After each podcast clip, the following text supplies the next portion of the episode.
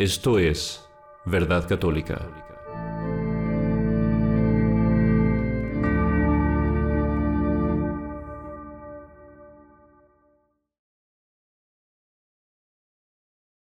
Estar con una oración. En el nombre del Padre, y del Hijo, y del Espíritu Santo. Amén. Dios te salve María, llena eres de gracia, el Señor es contigo. Bendita tú eres entre todas las mujeres y bendito es el fruto de tu vientre Jesús. Santa María, Madre de Dios, ruega por nosotros los pecadores, ahora y en la hora de nuestra muerte. Amén. Perdono,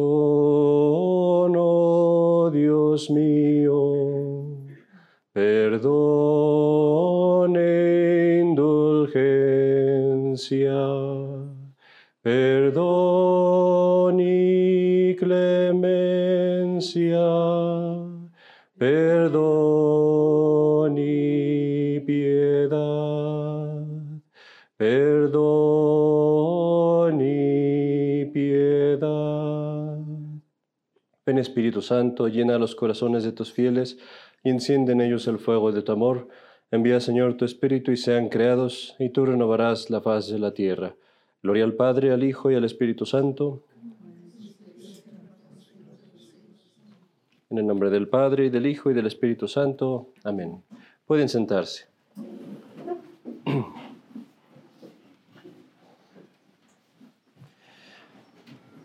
Vamos a comenzar por platicar un poquito de, por qué se ponen las reglas en el retiro, cómo podemos hacerlo para hacerlo lo mejor posible. Una de las cosas principales que se hacen en un retiro es el, el silencio, como les decía ahí abajo. Y el silencio, el propósito de eso es recogernos, o sea, es decir, el, olvidarse del mundo, de las cosas temporales y enfocarse uno nada más en su propia alma y en mi relación con Dios.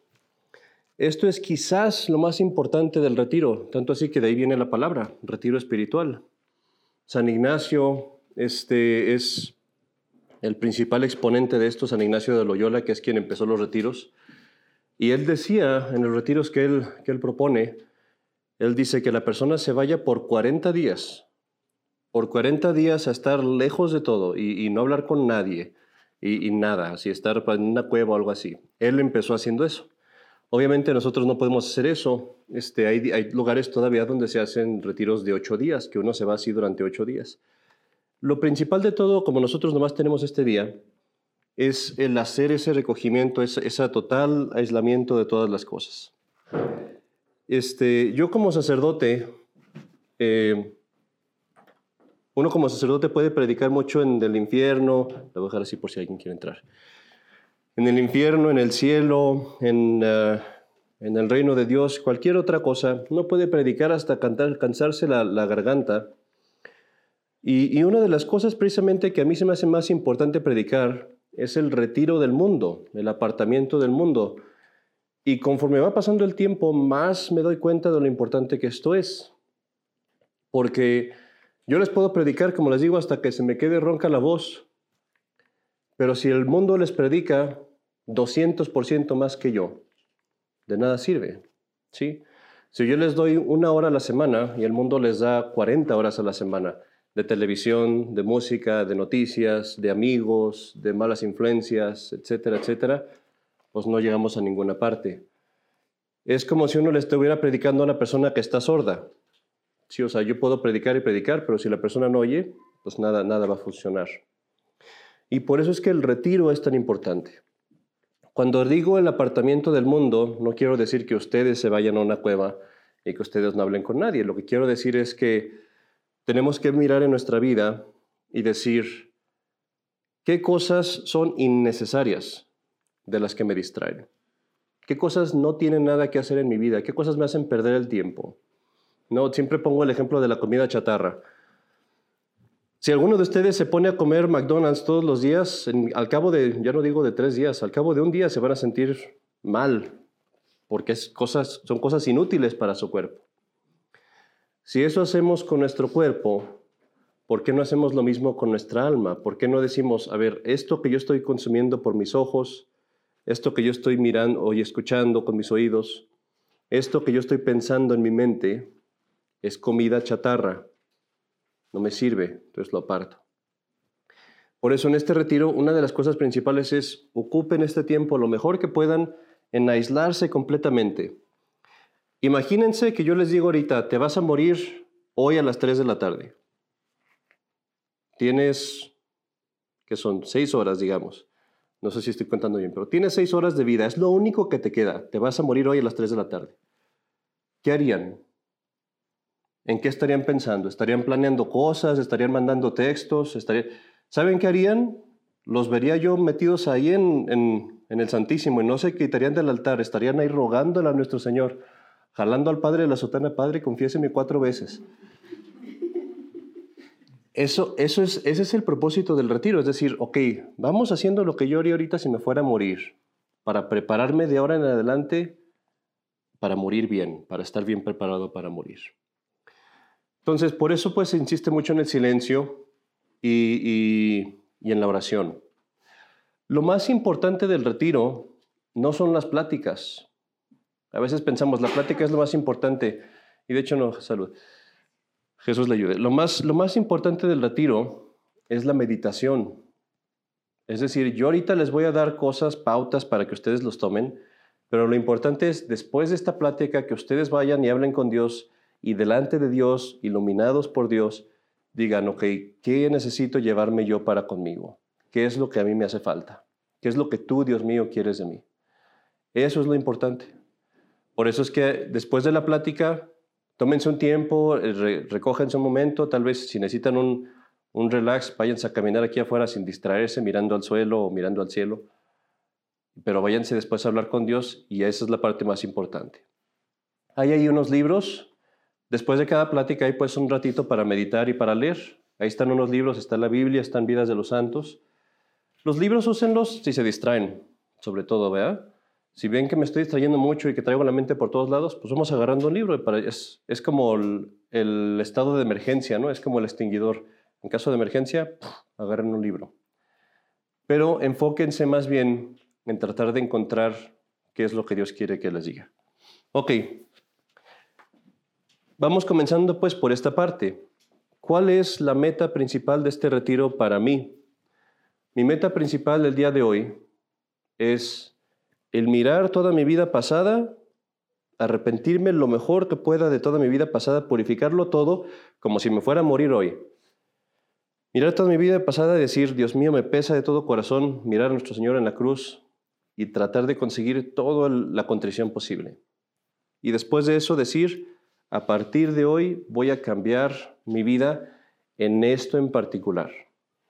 No nomás decir, ah, voy a mejorar mi vida en voy a ser un santo de ahora en adelante. No, de ahora en adelante voy a hacer un montón de cosas. No. El propósito de este día es que al final de este día ustedes salgan de aquí y digan, está este punto, nada más uno. Pueden ser varios, pero digamos uno nada más. Está este punto que es el que más tengo que trabajar. Está este punto que es el que tengo que corregir. En esto me voy a enfocar de ahora en adelante y es lucha a la muerte. Es decir, no me voy a rendir, no lo voy a dejar Voy a seguir combatiendo y combatiendo y combatiendo hasta que resuelva este punto. ¿Ok? En este retiro, la, vez pasada, si ustedes se acuerdan, la vez pasada hablamos mucho, pues, de lo que generalmente es un retiro, de la conversión, de nuestros pecados, todo eso. El día de hoy este retiro lo quise enfocar más en, en cosas más que van un poquito más adelante. La mayoría de ustedes son personas, o todos ustedes son personas que que son personas piadosas, que vienen a misa, que rezan. Entonces hoy les quise decir no tanto cosas para convertir al pecador, que todos somos pecadores, pero más bien les quiero decir cosas que les van a servir para perseverar en el bien y para empezar a ser mejores, cada vez mejores. Y lo que es más importante también para librarse de tentaciones. Entonces vamos a hablar de esto. El retiro de hoy va a ser, vamos a hablar de cómo combatir en el nivel en el que estamos, que es un nivel de, digamos otra vez, de, que ya practicamos nuestra religión, cómo combatir los tres enemigos del alma, que son el mundo, el demonio y la carne. Los vamos a explicar cada uno. Y me voy a basar en un escrito que hizo San Juan de la Cruz. San Juan de la Cruz era un carmelita y él escribió un escrito que se llama Las Cautelas. Y allí nos da consejos, nos da consejos de cómo combatir a los tres demonios, los tres enemigos del alma. Vamos explicando estos enemigos para entender bien a lo que nos enfrentamos. Cuando digo el mundo, no decimos obviamente, no estoy diciendo la creación, sino no estoy diciendo este, el mundo como el que existe. El mundo quiere decir la civilización humana olvidada de Dios. Es decir, todo el mundo es, ¿qué es el mundo? Son las películas que hablan de blasfemias, son los programas de televisión que son todos llenos de impureza, son las, las canciones que hablan de puras inmundicias, todo eso es el mundo. O sea, son las cosas que combaten contra Dios que los hombres nosotros hemos creado. El demonio está claro y la carne, pues somos nuestras malas inclinaciones. O sea, nosotros, Dios nos hizo buenos en un principio, pero después del pecado original todos tenemos malas inclinaciones y eso es lo que llamamos la carne. Pero más que nada ahorita les quiero decir cómo trabajan cada uno de estos, porque es muy distinto. El mundo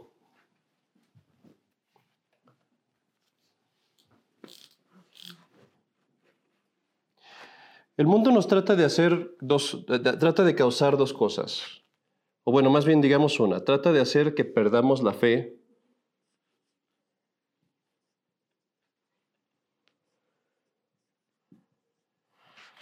Y esto de varias formas. Trata de hacer que perdamos la fe, inundándonos de ideas contrarias a nuestra fe, por malas influencias, teniendo malos amigos que me enseñan cosas, este, por respetos humanos. Es muy importante. Cuando yo estoy en mi trabajo, en lugares así, estoy rodeado del mundo y ese respeto humano me causa que pierda la fe a veces. A veces es tanto lo que pesa eso sobre uno que uno acaba por decir, ya no lo hago.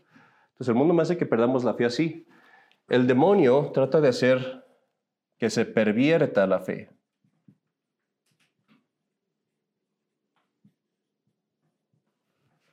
Él, busca las dos cosas, trata de hacer esto también. Pero vamos, para que se pierda la fe el mundo, el demonio usa al mundo. Pero si el mundo no funcionó conmigo, el demonio lo que trata de hacer es que mi fe se pervierta, es decir, que yo caiga en el error que yo abandone la fe de una forma u otra. Vamos a ver eso más adelante. Y la carne me pierde por medio de ceguera espiritual.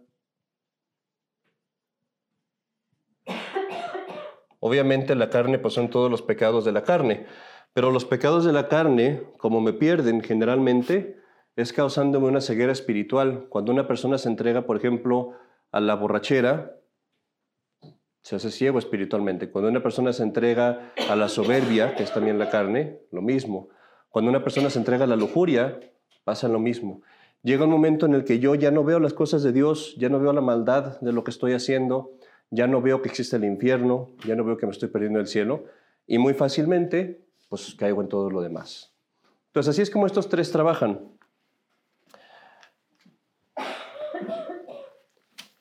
San Juan de la Cruz escribió este, estos documentos, y no, se los voy a leer todos así tal cual como están, porque San Juan de la Cruz los escribió para carmelitas, es decir, para monjes que viven encerrados fuera del mundo.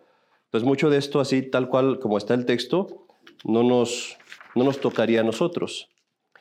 Pero lo voy a adaptar un poquito para lo que a nosotros nos puede servir. Quiero, sin embargo, empezar por decirles algunas cosas de las que dice al principio. Dice, el religioso, digamos el católico, que quiere llegar al santo recogimiento, al silencio, a la pobreza de espíritu, donde se goza el pacífico refrigerio del Espíritu Santo y llega un alma a unirse a Dios, tiene, necesidad de hacer estas cosas que va a decir.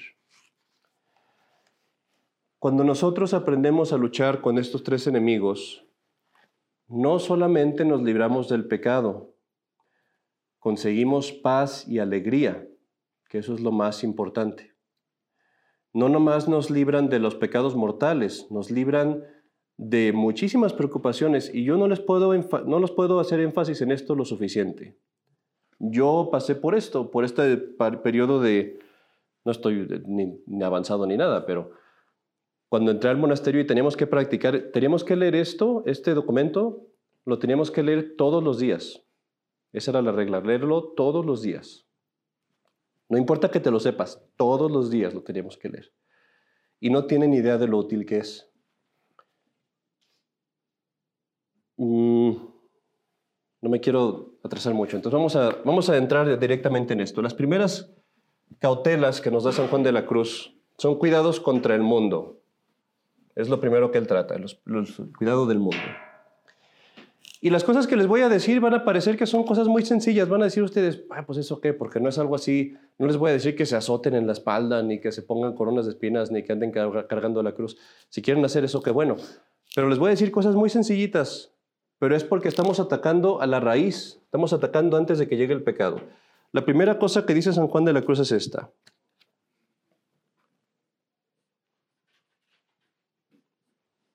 Tener olvido de las personas.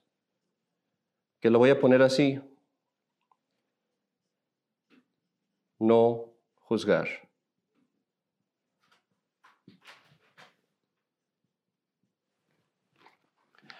San Juan de la Cruz me dice, la primera regla es esta.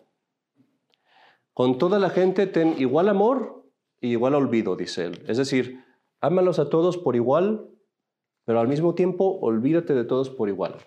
Trátalos a todos bien, hazles todo el bien que puedas, pero no pongas tu corazón en ellos.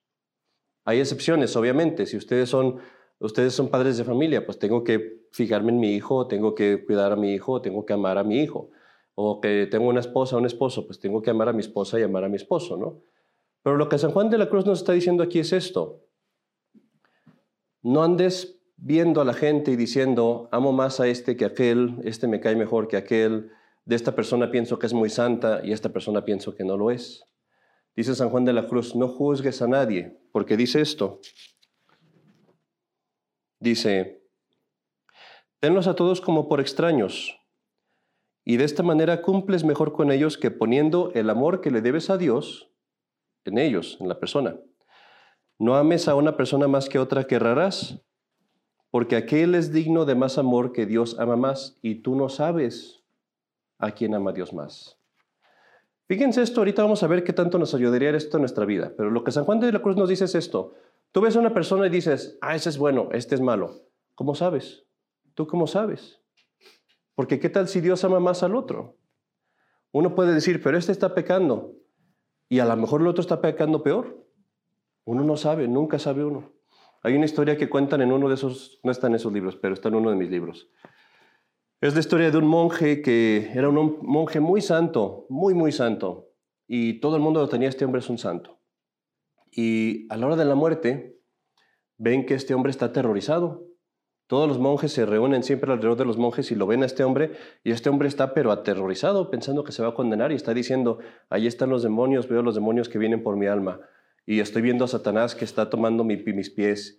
Y todos los monjes aterrorizados porque decían, ¿cómo es posible que este hombre que vivió tan santamente le esté yendo tan mal? ¿Cómo me va a ir a mí, que no soy tan bueno como él? Decían.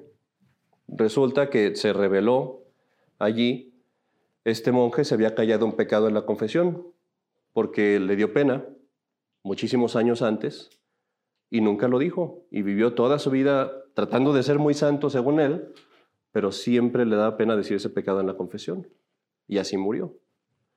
Entonces el punto de esa historia es esto, yo nunca sé cómo es una persona. Hay otra cosa que San Juan de la Cruz me va a decir y es muy importante, lo va a decir más adelante.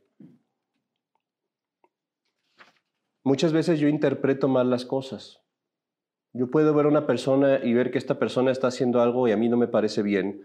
Y yo puedo decir, ¿cuántas veces nos pasa a nosotros, no? Que viene fulanita y me dice, ay, que qué bonito se, te ve ese vestido. Y me dice, ay, lo que quiero decir es que estoy bien gorda. O sea, eso pasa mucho, ¿no? Que interpretamos cosas así. O, llega un fulano y me dice, ay, qué bien te el otro trabajo, ¿eh? Y me pega en la espalda bien duro. Y yo luego, luego me enojo y digo, ay, este se está burlando de mí. No, a lo mejor así es como es él. Pero San Juan de la Cruz nos dice, no juzgues, no juzgues, tú olvídate de la gente y a todos tenlos por buenos, a todos tenlos por mejores que tú. y preocúpate tú de tú y Dios. Si yo hago esto, me voy a librar de muchísimos problemas en el mundo, muchísimos. En el trabajo me voy a librar de muchos problemas. En la parroquia me voy a librar de muchos problemas. En mi familia me voy a librar de muchos problemas. ¿Por qué criticamos a la gente? Porque estoy pensando mal de ellos. Si yo no pensara mal de ellos, yo no los criticaría. ¿Por qué me paso todo el día enojado y pierdo la paciencia? Porque estoy pensando mal de tal, fulano, tal, y, lo traigo en la cabeza. Entonces San Juan de la Cruz dice, no, no andes pensando mal de la gente, no andes ni siquiera juzgando, ni siquiera diciendo si es bueno o malo, nomás, olvídate. Decía mi hermana, no es mi circo, no son mis changos. Así decía ella. Pongo aquí una, una, precaución, ¿no? Si, si ustedes tienen sus hijos o que es su deber, la única excepción es cuando es mi deber. Si es mi deber juzgar, entonces sí juzgo. Y aún ahí, nada más juzgo de lo externo. Si, por ejemplo, yo, yo como sacerdote, es mi deber juzgar, es mi deber mirar a mis, feligreses y decir, esto está mal o esto está bien, pero yo no puedo juzgar de lo interior de sus almas. Yo no puedo decir, fulana es mala o fulano es malo. Lo único que yo puedo juzgar es de lo externo. Si yo veo que fulanito anda de novio con una muchacha que no debería, o que su tanita anda tomando drogas, cosas que son externas que yo sé. Pero de lo, de lo interior, ni yo como sacerdote puedo juzgar, ni uno como padre debe juzgar, nada más de lo externo que veo. ¿Sí me explico? Ok, eso es la primera cautela que nos da San Juan de la Cruz contra el mundo. La segunda que nos dice es avaricia y nos dice, vamos a ponerlo, lo voy a poner yo como esto, tener prioridades, la prioridad es la salvación. Es lo que dijo nuestro Señor Jesucristo del Evangelio. ¿De qué, te, ¿De qué te sirve ganar todo el mundo? Todo el mundo, ganar todas las casas, ganar todos tus carros, este, ganar los, los juicios en la ley, lo que quieras, si pierdes tu alma. Hay algo más aquí, ¿eh? ¿De qué te sirve a ti predicarle a todo el mundo la religión y convertir a todo el mundo al catolicismo? Y esto va para mí también, por ejemplo, si yo pierdo mi alma. Por eso nos debemos de encontrar, primero tengo que salvar mi alma, después salvo las de los demás. Primero salvo mi alma, después me preocupo de los demás. Y lo mismo va para mi familia. Como padre de familia, como mamá, ¿cómo voy a salvar yo a mi hijo si yo me estoy perdiendo? ¿De qué me sirve a mí que todos mis hijos se vayan al cielo si yo estoy mal, si yo estoy pecando, si yo estoy en, riesgo? Entonces, como padre de familia incluso, mi primer prioridad es yo estar bien, yo salvarme y después salvo a mis hijos y a los demás. Porque si no, no puedo salvarlos, no los voy a poder salvar si yo estoy mal.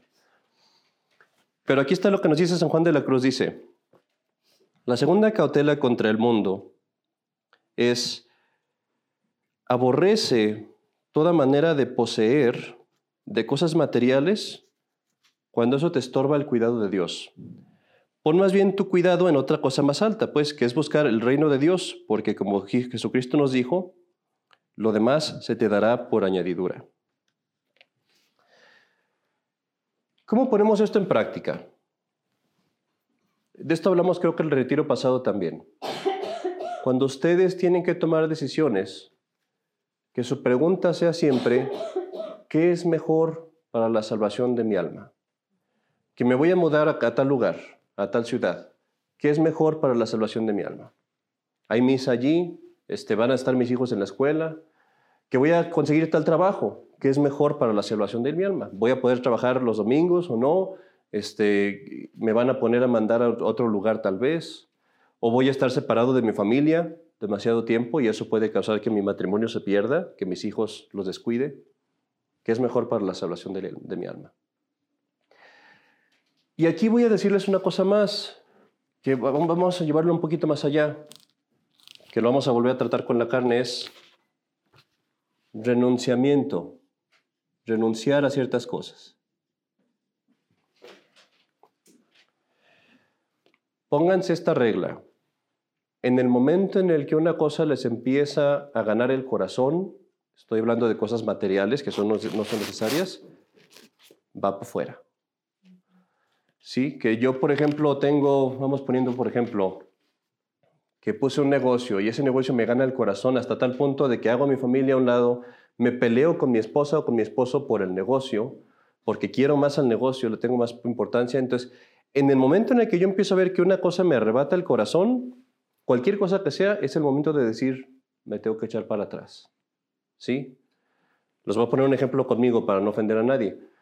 Que el padre Cepeda, por ejemplo, le gusta mucho este, trabajar en sus este, estos videos. Yo en el momento en el que empiezo a ver que esas cosas me atraen hasta el punto de que dejo de hacer mis deberes, tengo que decir, lo paro, lo paro ahorita y, me hago otra cosa. O que al padre Cepeda le gusta mucho a lo mejor visitar a tal familia. Y en el momento en el que yo empiezo a ver que el visitar a esa familia es una cosa que, que me mueve durante el día, que yo estoy pensando a qué hora voy a ir a visitar a tal familia porque me la paso muy bien con ellos, este, hacen juegos de mesa, lo que sea. En ese momento tengo que decir, lo corto y me hago para atrás. ¿Por qué? Porque mi corazón lo quiero tener libre para Dios. Entonces, en el momento en el que alguien más me lo arrebata, es exactamente igual que lo que ustedes hacen en su matrimonio, ¿no? Si yo estoy casado y hay una amiga o un amigo que me empiece a mover el tapete un poquito, en ese momento lo corto. ¿Por qué? Porque aprovecho más mi matrimonio. Así es acá. Otra vez hago una excepción, es el deber. ¿Sí? Mi deber son mis hijos, mi deber es mi esposa, mi esposo, entonces allí no hay, no hay nada de malo, porque allí lo estoy haciendo por Dios. Yo sí cumplo con mi deber por Dios. Entonces, si yo pongo mi corazón en mis hijos o en mi esposo, está bien, siempre y cuando vaya con esta subordinación. Primero es Dios y por Dios cumplo con mi deber. ¿Todo eso está claro? Ok. Esa es la segunda cautela, entonces, tratar de mortificar las, los deberes materiales. Y la tercera la tercera, fíjense, esta es la segunda. La tercera es esto y todo esto. Yo se los voy a resumir, pero para que vean cuánto se expande San Juan de la Cruz. La tercera es esta. No dejarte turbar, la voy a resumir así, no dejarte turbar por lo que pasa.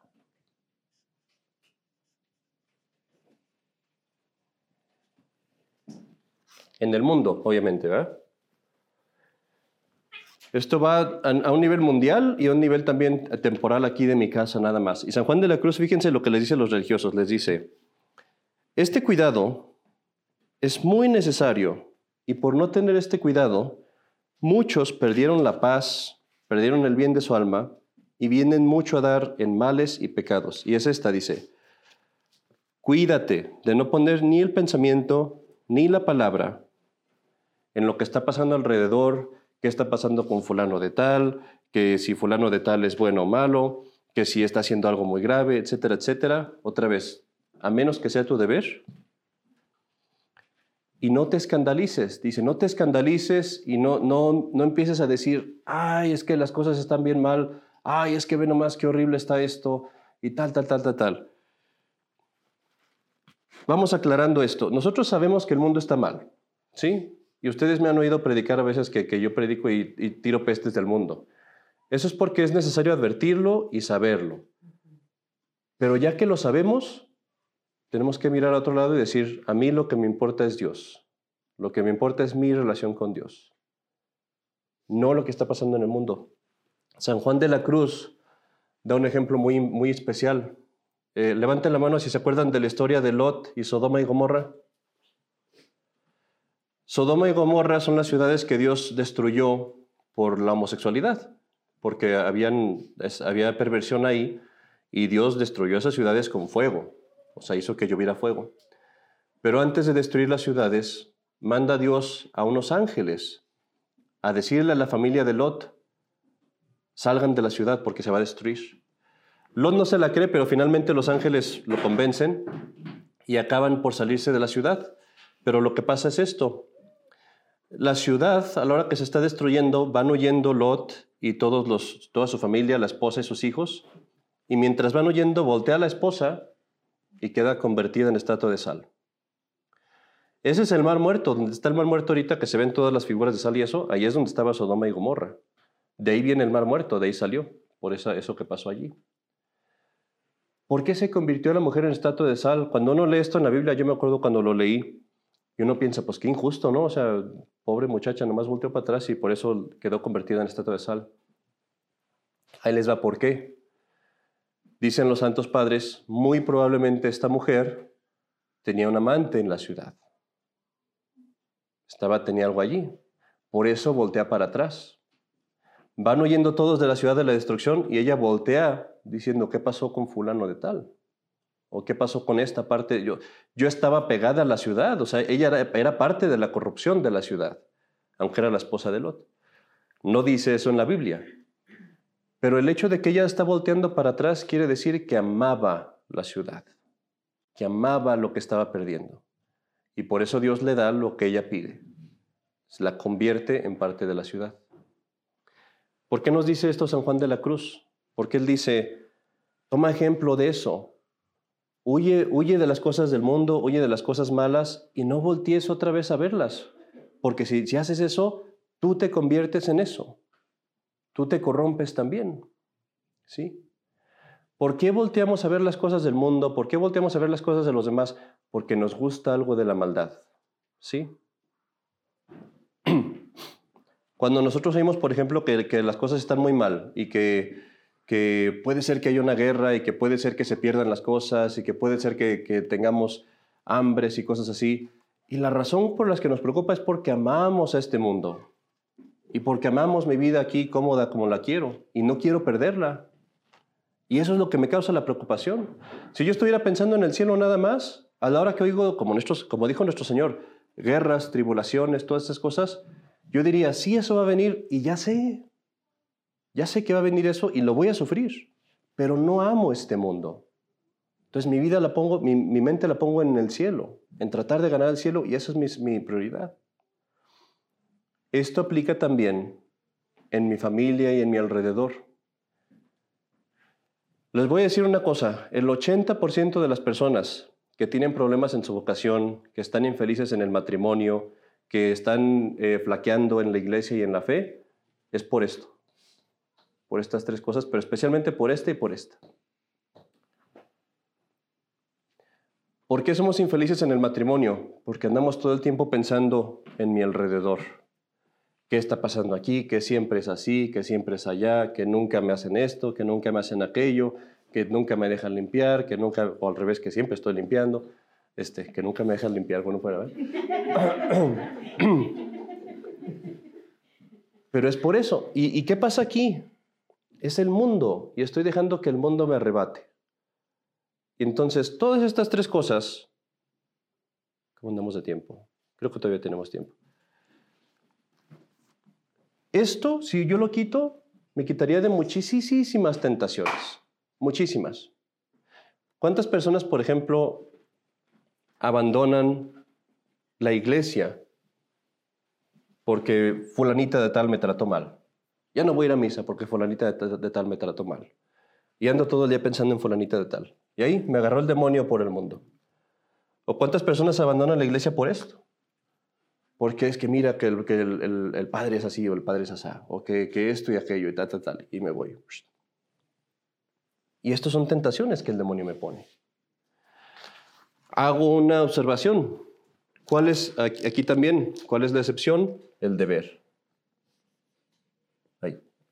Deber no se escribe así.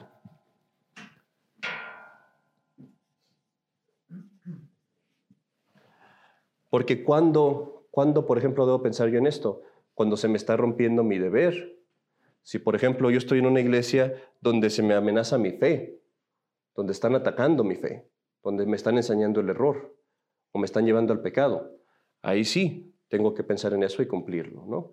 Si yo estoy en una familia y yo veo, por ejemplo, que mi esposa está haciendo algo que está mal, que es inmoral, que yo la tengo que detener, pienso en eso y lo hago. Igual, con mis hijos, con mis eh, alumnos, con mis lo que sea, ¿no? Si es mi deber, pienso en eso. Pero yo les voy a decir una cosa. De las cosas que están en nuestra mente y que nos preocupan y nos turban y nos causan enojo y tristeza, yo creo que el 90% no es nuestro deber. Si lo pensamos bien así sinceramente, el 90% de las cosas no es nuestro deber. Y el otro día sí. Y de nuestro deber es de lo que menos nos preocupamos. ¿Sí? ¿Cuántas veces vemos, por ejemplo, que hay una, digamos, una persona, una madre de familia, un papá o una mamá, que están bien preocupados por un montón de cosas y, andan haciendo sugerencias y andan haciendo esto y andan haciendo aquello, y bien ocupados, y sus hijos, allá por otro lado, ¿no? Y que, que, ay, que fulanita mira cómo está haciendo las cosas, y que fulanita hace esto y aquello, y que no se tal, tal, tal, tal, y el hijo anda por allá, en otro lado. Ocúpate de, de tu deber. Todas estas cosas las podemos resumir en esto.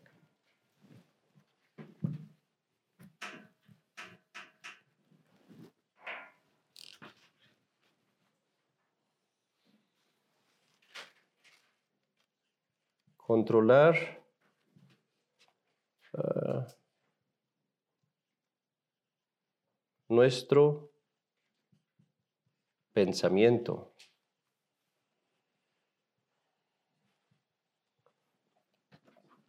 Les decía yo al principio de la plática, acuérdense que les dije que no íbamos a hablar de tanto de pecados mortales o de cosas para convertirnos. Estas son cosas para ser más perfecto, para ser más bueno y librarnos de las tentaciones. Todos, creo que todos tenemos cuidado de controlar nuestra boca. Si a mí, por ejemplo, llega, si yo veo a la hermana y estoy enojado con la hermana, no llego y le digo, ay hermana, otra vez se puso a cambiar las cosas en el salón, ya estoy enfadado de usted. No, controlo mi boca, ¿verdad? Es una broma, no es cierto. Pero la mayoría de nosotros pensamos que nuestro pensamiento es como reino libre, que en mi pensamiento no hay problema, como que no hay tanto pecado ahí. ¿Y cuántas veces, por ejemplo, pasa que yo a lo mejor no le digo nada a la hermana y sonrío, pero puedo estar callado y diciendo, otra vez cambiaron las cosas y, nunca más en caso en esto y aquello, y le, voy a hablar del obispo y tal, tal, tal, y empiezan a darle vuelta al asunto. Eso no pasa, ¿eh? yo me llevo muy bien con ellas.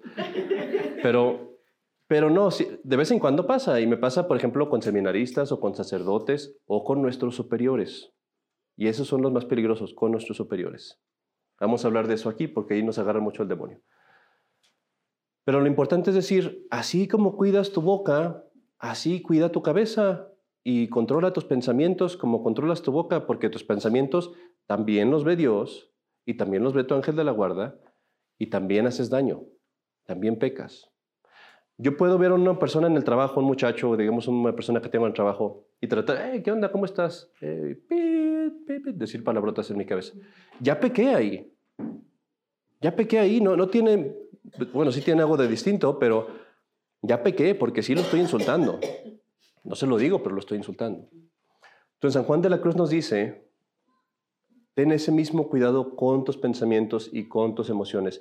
En el momento en el que tú empezaste a juzgar a alguien, ya estás pecando ahí. Ya estás pecando, ya es lo que llaman juicio temerario. No juzgues. En el momento en el que te empieza a llegar el pensamiento de, no, quitarlo. En el momento en el que tú empiezas a pensar y a darle vueltas a las cosas alrededor, quitarlo. Yo les digo a las personas que batallan mucho con esto, les digo, trátalo como si fuera una tentación de impureza. Así como una tentación de impureza, en el momento en el que me llega inmediatamente la quito y me distraigo. Digo, a ver, ¿qué voy a hacer? ¿Qué voy a pensar en otra cosa? Así, en el momento en el que yo empiezo a criticar a alguien o yo empiezo a, dar, a darme cuenta que estoy dándole vueltas a algo, inmediatamente quitarlo y pensar en otra cosa. Si logramos hacer esto, vamos a tener muchísima paz. Muchísima paz de tentaciones, muchísima paz con la gente a mi alrededor porque saben que, aunque su esposa o su esposo tenga unos defectos bien, bien graves y bien difíciles de aguantar, pero como ustedes no piensan en eso 24 horas al día, nada más lidian con el que tengo que lidiar ahorita. Que esa es la realidad. Mi esposo puede ser, por ejemplo, que sea bien gritón y enojón. Llega a la casa, me grita y se enoja y todo. Ah, pues ya lidié con eso. Ahí nomás con ese problema. Y ya. Pero si yo estoy pensando en eso, lo estoy sufriendo 24 horas. Y por eso es que es difícil. Y esto está en el Evangelio. Nuestro Señor nos dice en el Evangelio, cada día tiene su propia preocupación, cada día tiene su propia dificultad. Basta con la dificultad de cada día. Y eso es lo que tenemos que hacer. Esta es la mejor forma de batallar contra el mundo. Terminando nuestra plática ahorita, ya tenemos que terminar. Pero rápidamente, les quiero decir una cosa. Traten de tomar de las ideas que más, más les ayuden, si hay alguna que más les ayude, tomen nota y acuérdense de eso y guarden la nota. Y les recomendaría una cosa, durante esta semana, vean sus notas cada día para que lo recuerden. Pero una cosa que los dejo con esta práctica del día de hoy. De ahora en adelante, tratar de decir, este pensamiento que tengo, ¿es útil? ¿Es agradable a Dios? No, va para afuera. Inmediatamente, va para afuera. Y eso nos va a ayudar mucho. Vayamos entonces ahorita al a nuestra meditación, pensando en nuestras cosas, pensando en qué resolución podemos tomar y pensando también en lo que les dije al principio, cómo ha sido mi vida hasta ahorita y en qué puedo cambiar de ahora en adelante, en qué puedo mejorar de ahora en adelante. Y sobre todo ir a preguntarle a nuestro Señor en el Santísimo, Dios mío, como dijo San Pablo, ¿qué quieres que haga? ¿Qué es lo que tú me estás pidiendo? ¿En qué puedo mejorar? Vamos a terminar con una oración.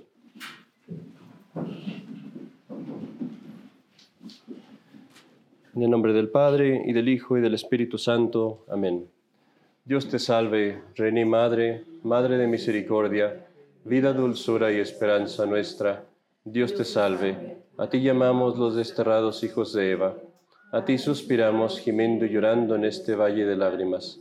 Ea pues, Señora abogada nuestra, vuelve a nosotros esos tus ojos misericordiosos, y después de este destierro, muéstranos a Jesús, fruto bendito de tu vientre, oh clemente, oh piadosa, oh dulce Virgen María.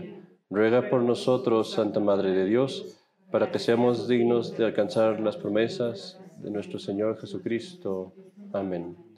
Sálvame, Virgen María, óyeme, te imploro con fe mi corazón en ti confía. Oh Madre mía, sálvame. Oh Madre mía, sálvame. Sálvame. Ave María Purísima. En el nombre del Padre, y del Hijo, y del Espíritu Santo. Amén. El horario está pegado ahí en la entrada de la capilla. Para, ahí pueden ver la siguiente hora de la plática. ¿Okay?